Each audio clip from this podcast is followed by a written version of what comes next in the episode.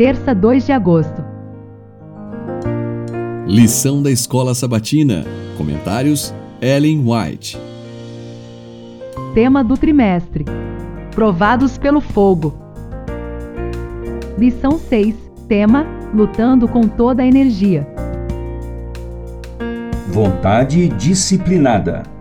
Cada um de nós tem uma obra individual a fazer. Cingir nosso entendimento, ser sóbrios e vigiar em oração. A mente precisa ser firmemente controlada para que se demore em assuntos que fortaleçam as faculdades morais. Os pensamentos devem ser puros e limpas as meditações do coração, de modo que as palavras da boca sejam agradáveis ao céu e proveitosas aos que nos rodeiam.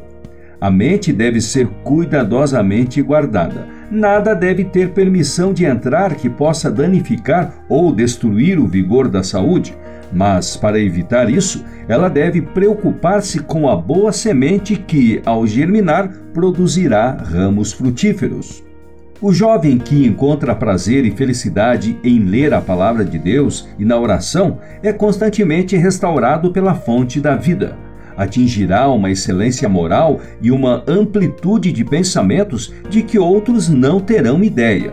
A comunhão com Deus anima os bons pensamentos, as nobres aspirações, claras percepções da verdade e altos propósitos de ação.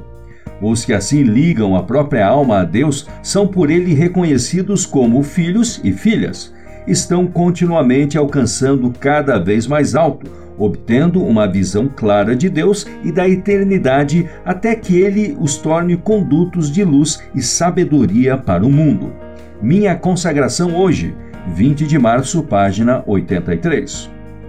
Poucos compreendem ser um dever exercer o domínio sobre os pensamentos e imaginações. É difícil manter a mente indisciplinada fixa em assuntos proveitosos.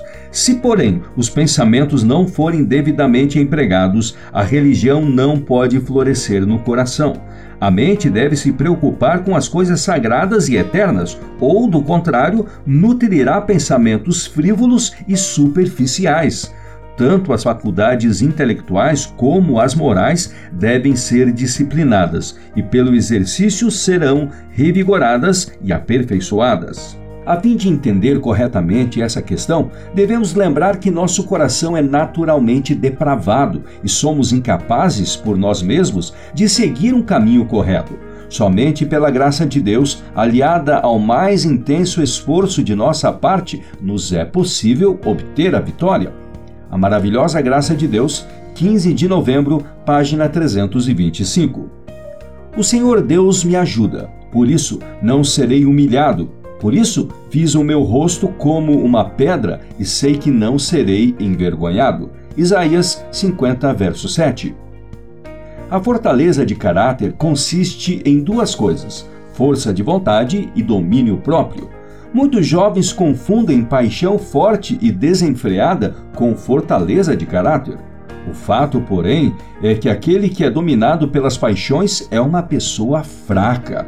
A genuína grandeza e nobreza do ser humano mede-se pela força dos sentimentos que ele subjuga, não pela força dos que o dominam.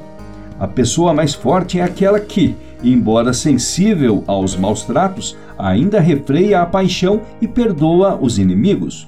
Os que agem assim são verdadeiros heróis. A fé pela qual eu vivo, 6 de novembro, página 316.